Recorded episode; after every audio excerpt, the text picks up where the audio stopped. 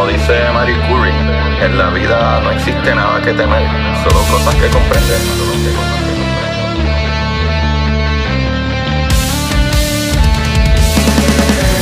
Recuerden correr y buscar la manera de aprender que más le divierta.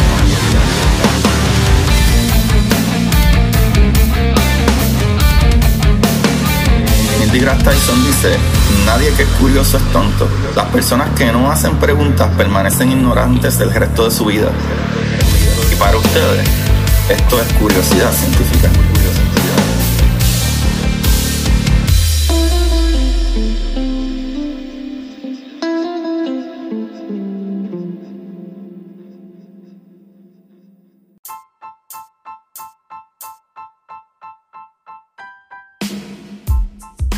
Buenas, Corillo de Curiosidad Científica. Bienvenidos sean todos y todas ustedes. Bienvenidos a su programa favorito de educación, Curiosidad Científica. Aquí hablamos de todo un poco sobre el universo, sobre las bacterias, sobre las partículas, sobre las galaxias. Y muy felizmente en el capítulo de hoy hablar del James Webb Space Telescope y de las primeras imágenes, porque eso es lo que está el palo pegado ahora mismo, papá. Estamos dando duro de derecha, izquierda, izquierda, derecha, para arriba, para centro y para adentro.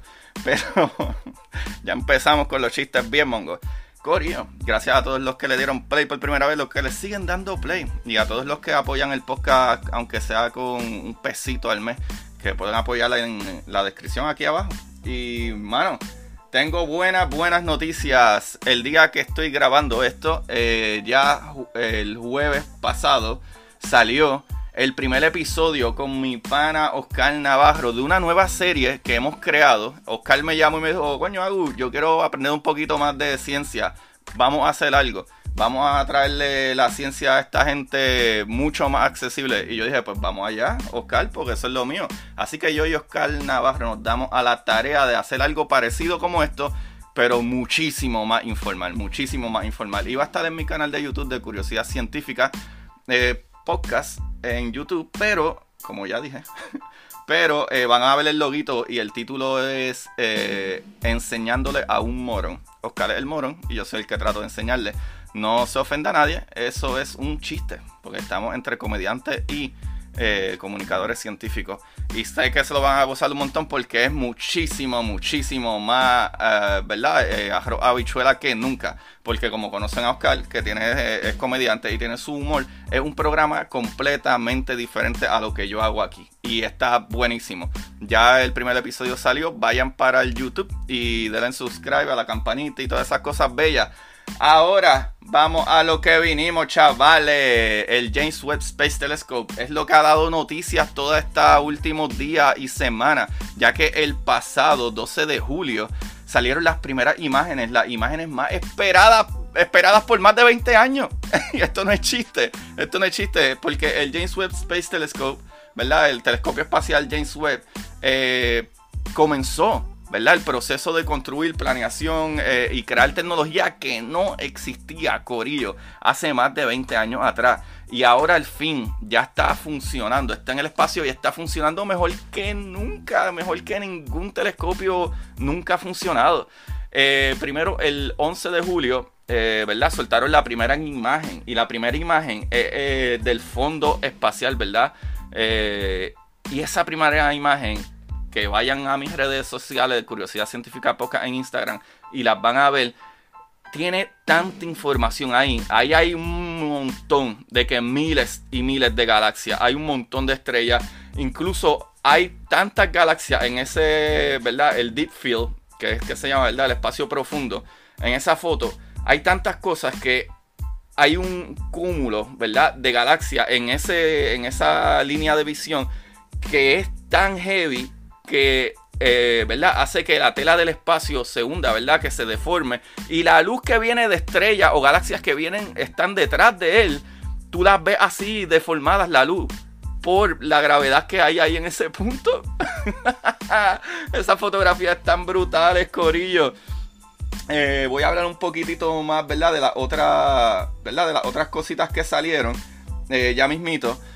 Pero vamos a hablar de la ciencia del James Webb. ¿Y por qué? ¿Por qué un telescopio espacial nuevo? Pues miren, Corillo.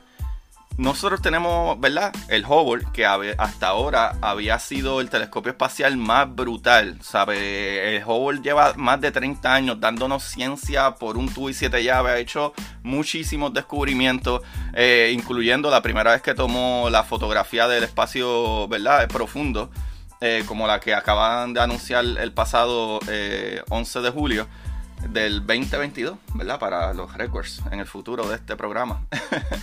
Eh, y por eso se compara cuando tú ves las dos fotografías, Corillo. Eh, para el momento que Hubble salió, no existía esta tecnología. Todo lo que hace el James Webb es completamente nuevo. Todo se tuvo que planear, inventar qué es lo que estábamos buscando, qué es lo que necesitábamos para comenzar de cero a construir un telescopio nunca antes visto con tecnología que está a otros niveles. Y no solo eso, es que el telescopio es tan complejo y tan grande que ni siquiera había un, cohete para enviarlo al espacio, así que tuvieron que, inventar también la manera de que el telescopio se doblara, ¿verdad? Y se hiciera mucho más pequeño el mismo para en el espacio él mismo empezar a abrir y abrir sus cristales y todo eso, y, ¿verdad? Su, su espejo primario, su espejo secundario y todo se montara allá en el espacio de cuando iba de camino a ese punto, que el punto donde está parado el telescopio James Webb es corillo a un millón de millas de distancia del planeta Tierra. Sí mismo. alrededor de o un poquito más de cuatro veces la distancia de la luna hacia nosotros. Está súper lejos. y la importancia de esto es porque, ah, ¿y por qué lo mandamos tan lejos si Hubble está ahí a 300 y pico de, millas de distancia? Pues mira, Corillo, eh, la razón es porque un telescopio infrarrojo. ¿Qué pasa con los telescopios infrarrojos? Hubble ven luz visible, o sea que la luz como tú y yo vemos ahora mismo si estás mirando hacia afuera o si estás conduciendo y estás viendo el carro delante de ti, esa luz visible es lo que tú ves sin necesidad de nada más. Así Hubble ve. ¿Qué pasa? El James Webb ve en una onda que es mucho más alargada porque lleva mucho más tiempo viajando. Y esa onda es básicamente la infrarroja. Eh, digo, es onda infrarroja. Pero la onda infrarroja básicamente es eh, la onda de radiación de luz que tira la temperatura. Tú y yo irradiamos infrarrojo. Eso está brutal. ¿Qué sucede? Eso te debe de decir algo. Si tú y yo irradiamos infrarrojo porque tenemos una temperatura, quiere decir que todo lo que tenga una temperatura va a afectar las imágenes del James Webb. Así que tú necesitas construir un telescopio que esté lo suficientemente lejos, pero en una posición estable que se llama Lagrange 2, ¿verdad? El punto Lagrange L2 y tiene una órbita estable ahí, aparte que puede colocarse, que, ¿verdad? Tapando con un escudo que este telescopio tiene de 5 layers, corillo. O sea, de 5 eh, eh, diferentes escudos para tapar, ¿verdad? Y proteger eh, el telescopio de la radiación que viene del Sol y que viene de la Tierra y de todos estos otros cuerpos así de importante es que ese telescopio esté tan lejos y que, ¿verdad? Tenga ese escudo, que ese escudo es del tamaño de un, ¿verdad? una cancha de tenis.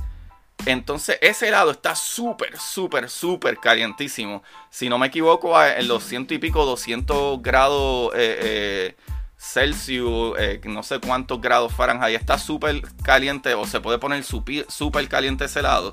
Pero el otro lado está a niveles Kelvin, súper bajísimo que serían unos negativos, ¿verdad? Números negativos en, Celsius de 400 o, muchísimo más. ¿Sabe? E, ese otro lado se mantiene súper frío. ¿Para qué? Para poder localizar la onda de infrarrojo, que como ya dije, son básicamente la radiación de la temperatura que tú botas. ¿Sabe? Eso está súper brutal. ¿Y por qué? ¿Por qué razón es que estamos utilizando telescopios de infrarrojo?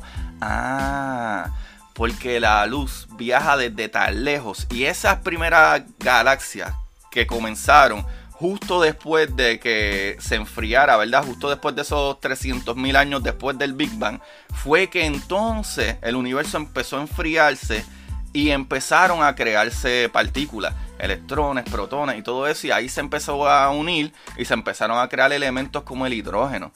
Ah, y de ahí se fue expandiendo más y más el universo y enfriando más lo suficiente para crear entonces esas primeras, ¿verdad? Que la gravedad hiciera efecto y se, ¿verdad? Ya el, espacio-tiempo está creado para entonces la gravedad comenzar a unir cosas y comenzar a crear esa estrella y esa galaxia y esa, ¿verdad? Esos cúmulos diferentes. Y esa luz, ¿verdad? Esa luz tiene que viajar todo el espacio. Y desde el punto donde está el espacio, ¿verdad? Ahora mismo y la expansión de, ¿verdad? La expansión del universo, eh, la luz tarda en llegar y tarda billones de años en llegar. Ahora mismo nosotros podemos ver, si no me equivoco, porque cada rato cambia un poco eso, si vemos para un lado o para otro, podemos ver alrededor de 46 billones de años de distancia. Pero el universo tiene 13.8 billones de ser creado, para que no confundan una cosa con la otra. So, básicamente nosotros podemos ver a 45 o 46 billones de años de distancia para todos los lados, ¿verdad? Eso es lo que, lo que nuestros equipos pueden medir.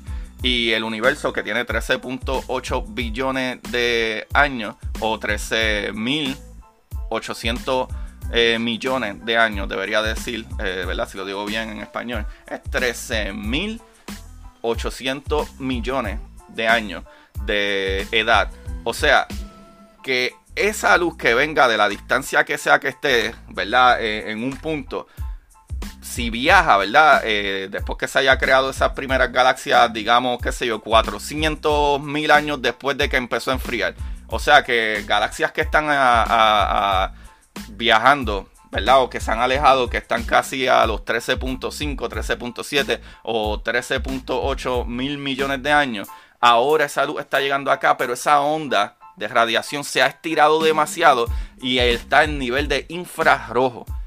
Por eso es que necesitamos un telescopio infrarrojo para poder estudiar galaxias y objetos que están demasiado lejos, que por la distancia que tienen van perdiendo esa energía, por decirlo así, de esa onda de radiación y esa radiación se sigue estirando. Aparte que el universo entero sigue en expansión, Corillo. Es otra cosa más que también debemos de tener en cuenta y eso está súper brutal. Que va a llegar un punto que la ¿verdad? La, el crecimiento del universo. La expansión del universo va a llegar a un nivel de que galaxias que hoy en día todavía podemos ver van a empezar a desaparecer. Porque ya esa luz no nos va a llegar, porque están muy lejos y la radiación va a estirar tanto y tanto y tanto que ya no lo vamos a poder ver. Y de la misma manera, hay galaxias que están tan lejos que todavía esa luz no nos ha llegado a nosotros. Y no sabemos si la expansión del universo les va a ganar y nunca nos llegue salud, que también es otra posibilidad. Por eso, Corillo, es que se dice que el James Webb Space Telescope, el telescopio espacial, eh, James Webb, eh, una máquina del tiempo, porque literalmente estamos viendo en el pasado como eran esas galaxias hace 13 mil millones de años, ¿verdad? O, como se dice en inglés, hace 13 billones de años. ¿sabe? Estamos viendo esas galaxias como fueron. Incluso muchas de estas galaxias, como por ejemplo una de, de las fotografías, ¿verdad? Que, que tiraron eh, es de una galaxia, digo, de, del Southern Ring Nebula, de la nebulosa, ¿verdad? Eh, sureña, podría decir del anillo sureño, pero es Southern Ring Nebula. Y esa, esa galaxia, digo, ese, esa nebulosa está tan brutal porque eh, cuando tú miras en el medio, no, mentira, no, no es la nebulosa, es la Stephen Squintlet, eh, que un conjunto de galaxias, ¿verdad? Eh, que hay, un cluster de galaxias, un cúmulo de galaxias que se llama Stephen Squintlet. Y son cinco galaxias que están ahí uniditas y cuatro de ellas están orbitando una a otra en ¿verdad? un sistema bastante, bastante estable. Pero hay una de ellas en específico que cuando se mira bien son dos galaxias, dos de ellas que están por colisionar. Y ahí es que uno dice, ah, ok, wow. Ah, pero ¿qué pasa? Esa luz ya ha viajado 290 millones de años hasta acá, de años luz. 290 millones de años luz. Corillo, puede ser que ya esas galaxias colapsaron porque estamos viendo lo que emitieron hace 290 millones de años atrás. o sea que estamos viendo galaxias que en un momento estaban a punto de colisionar. A lo mejor ya colisionaron porque nosotros estamos viajando al pasado, Corillo. ¿Quién dijo que no se podía hacer realidad Back to the Future? Ah? Ahí está, Papi Johnson. Pues sí, Corillo, eh, no es lo mismo, literalmente, no es lo mismo en ningún sentido.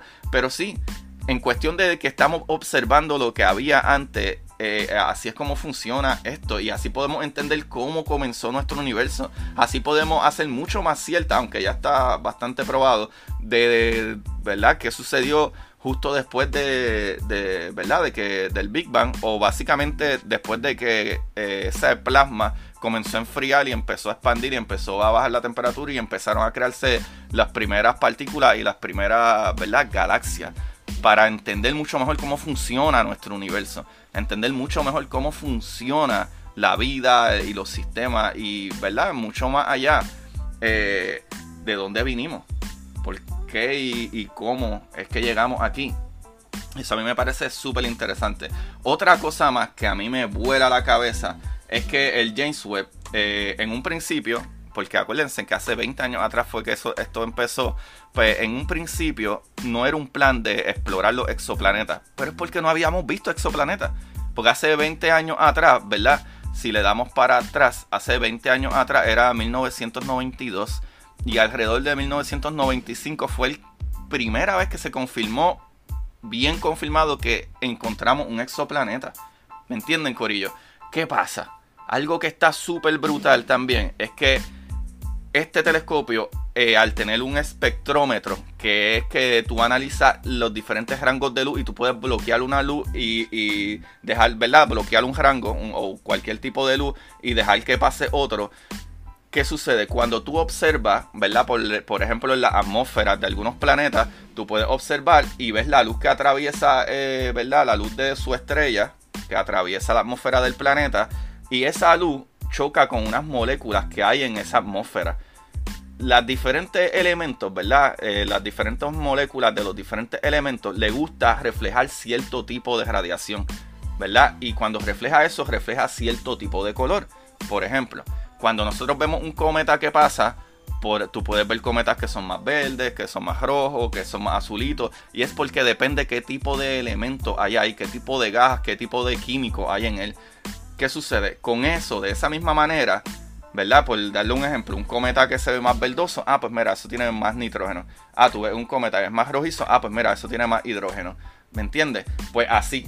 ¿Qué sucede? En la atmósfera, si alguien mirara la atmósfera de nuestro planeta, se va a dar cuenta que en nuestro planeta hay nitrógeno, hay argón, ah, ¿verdad? Eh, y hay muchas otras cosas, pero de las, ¿verdad? Como CO2, lamentablemente, eh, pero una de las cosas que se ve es que se va a ver oxígeno, se va a ver metano.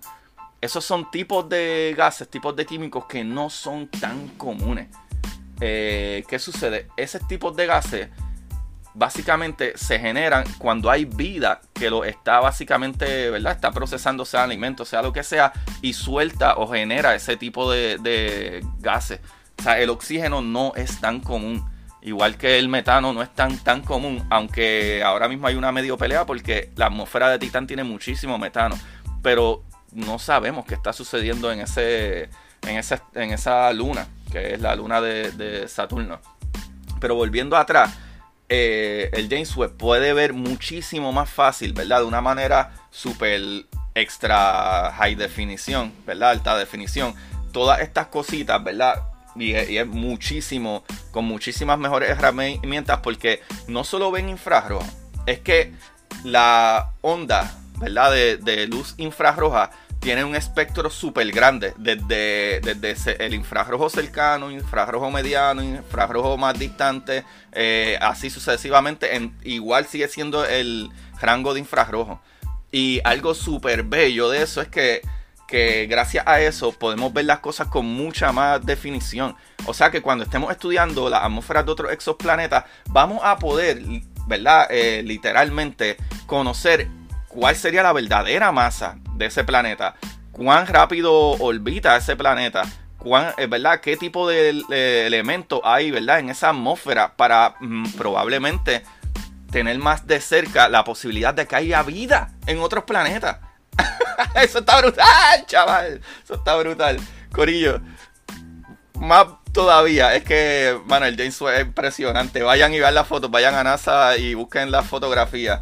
Eh, si no, nuevamente vayan a mi Instagram, Curiosidad Científica Podcast en Instagram, y van a ver la fotografía ahí que están hermosísimas. Y entre las fotografías, ahí sí está lo que yo le iba a decir ahorita, que es el Southern Ring Nebula. Y es que esa nebulosa planetaria, Corillo, está tan brutal porque le tomaron una foto tanto del de, infrarrojo cercano como del infrarrojo medio.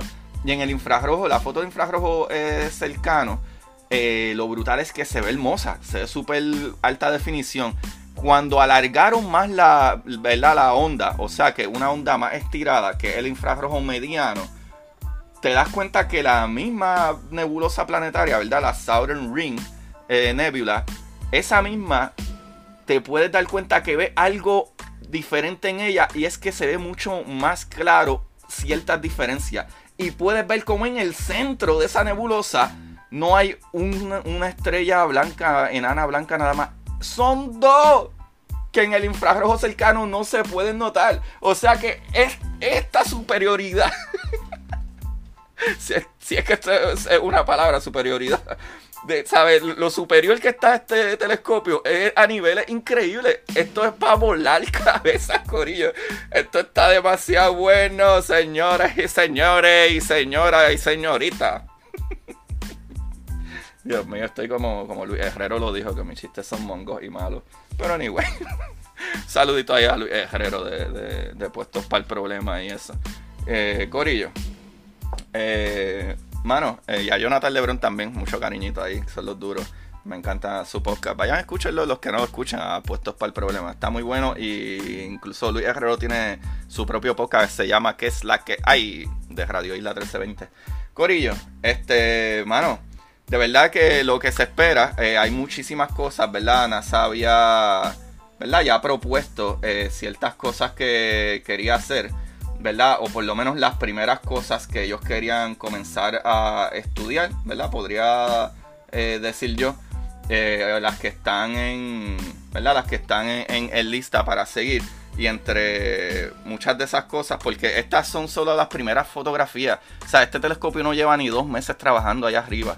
Ah, y algo brutal para que ustedes entiendan. Yo no estoy seguro si lo dije, pero por ejemplo, como la misma fotografía, ¿verdad? De, de, el deep field, ¿verdad? El, campo profundo del, espacio. E, este telescopio está tan brutal que esa fotografía le tomó a Hubble semanas, tres semanas, cuatro semanas en tomar esa fotografía tomó al James Webb menos de un día. Y si no me equivoco, 12 horas y media, 13 horas. Y miren con qué resolución. O sea, este telescopio va a romper campos que ni nos imaginamos. Eso está súper ridículo. Pero entonces para que tengan aquí, ¿verdad? Por último, aparte de todas las cosas que puedo hablar y de cómo funciona el infrarrojo, que creo que lo expliqué bastante bien, ¿verdad? Eh, si no me pueden comentar y me pueden taguear en, sus cositas, ¿verdad? En sus redes sociales. Y no, eso nos ayuda un montón también. Eh, pues miren, pues para que sepan, pues ya, ya como les dije, ya NASA había anunciado más o menos que era lo que, los que quería, las cosas que querían ver, pero entre ellos también ellos planeaban, eh, ¿verdad? Estudiar también tanto los hoyos negros, eh, ¿verdad? A, ver, por ejemplo, hoyos negros como Sagitario A, que es el hoyo negro que se encontró en el centro de nuestra galaxia, eh, pero para entender, ¿verdad?, cómo funcionan, qué, cuán masivos son realmente, y el James Webb puede ayudar con eso. No solo eso, también eh, pensaban estudiar incluso eh, nuevamente echarle un vistazo a nuestro mismo sistema solar. ¿Qué es lo que hay dentro de nuestro mismo sistema solar que a lo mejor no, estamos viendo, lo que nos estamos perdiendo? Que eso es otra cosa súper brutal. Me imagino también eh, que algo muy importante es que nosotros tenemos ciertas naves que han pasado por estos planetas y estas lunas, pero es súper difícil estudiar planetas y cosas que están fuera, ¿verdad? Los más lejanos, como Urano, Neptuno. No hay tantas imágenes brutales o estudios tan precisos de estos planetas que están afuera. Y este telescopio no solo es que puede ver hasta, ¿verdad? Hasta, hasta lo más lejano de nuestro sistema solar, sino que puede ver hasta casi, casi los 13.800 millones de años del universo casi al principio del universo. Eso está súper, súper, súper brutal. Y me parece increíble y no, no tengo ni idea a dónde, ¿verdad? dónde va a terminar esto, porque es que ese telescopio tiene muchísimas cosas pasando que están, están fuera de liga. Están fuera de liga y, como dije, eh, estas fotografías ya han impresionado, ya han, ya han botado la bola, como yo a veces digo, pero están volando cabezas definitivamente y es solo el principio. Solamente hay estas cuatro o cinco, ¿verdad? Este punto, imágenes que tiraron. Eh, básicamente. Así que imagínense cuando esto empieza a ser ciencia, ¿verdad? 100%. Y está completamente funcional. Y, mano, me parece increíble que la tecnología y las cosas que a veces ni siquiera habíamos utilizado antes, eh, cuando la ciencia sigue avanzando, sigue rompiendo esquemas. Porque incluso los, ¿verdad? los cristales, de, que son 18 cristales que contiene el cristal ¿verdad? Eh, principal del James Webb están hechos de, um, eh, Dios mío, es que yo soy malísimo mencionando la palabra, pero es beryllium. Eh, y el beryllium, eh, mano, está súper arriba de la tabla periódica. O sea, el beryllium lo que tiene son cuatro protones. Pero el beryllium, ese material, es muchísimo, muchísimo, y creo que si no me equivoco, como 30% más fuerte que el hierro. Pero es 50% Corillo, escúchense eso. 50% más liviano que el papel de aluminio. ¿Les parece increíble? A mí me parece increíble. ¿Cómo es que un elemento que es tan básico, por decirlo así, ¿sabes? lo que tiene son cuatro protones? ¿Sabes? Su, número atómico es, eh, si no me equivoco, como 9. Algo así, 9. O sea, es un número atómico súper bajito. Y este material es súper fuerte, súper fuerte pero más fuerte que el hierro y más liviano que el papel de aluminio. Brutal. Y por si no lo sabían, ¿verdad? Aparte de, ¿verdad? de esos cristales que están hechos de beryllium, eh, están cubiertos por una, por una capita de, oro que es más finito que el pelo, ¿verdad? Que el, que el grosor de un pelo, de un cabello. ¿Sabe? Y ¿Y por qué está cubierto de oro? Porque el oro es buenísimo reflejando infrarrojo. Así que ahí lo tienen, Corillo. Creo que este capítulo de esta semana está maravilloso.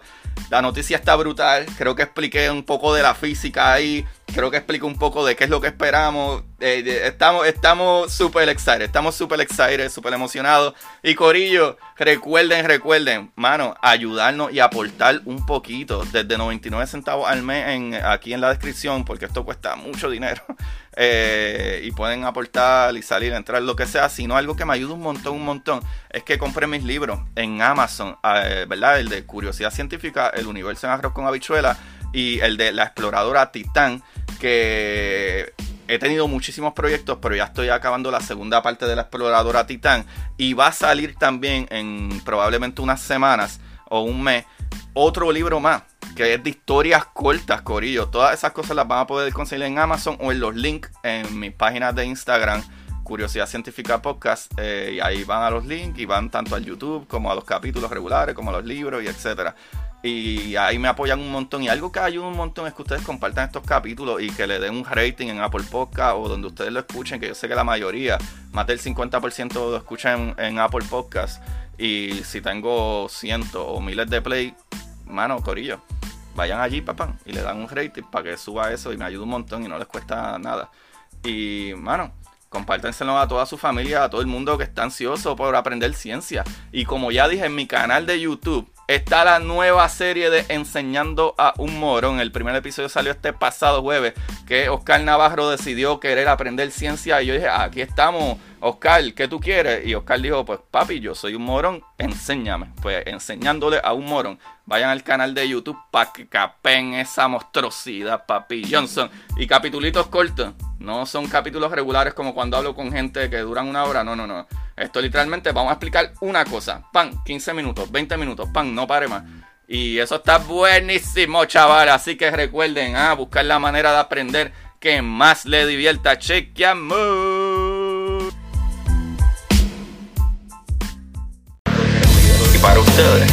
Esto es curiosidad científica.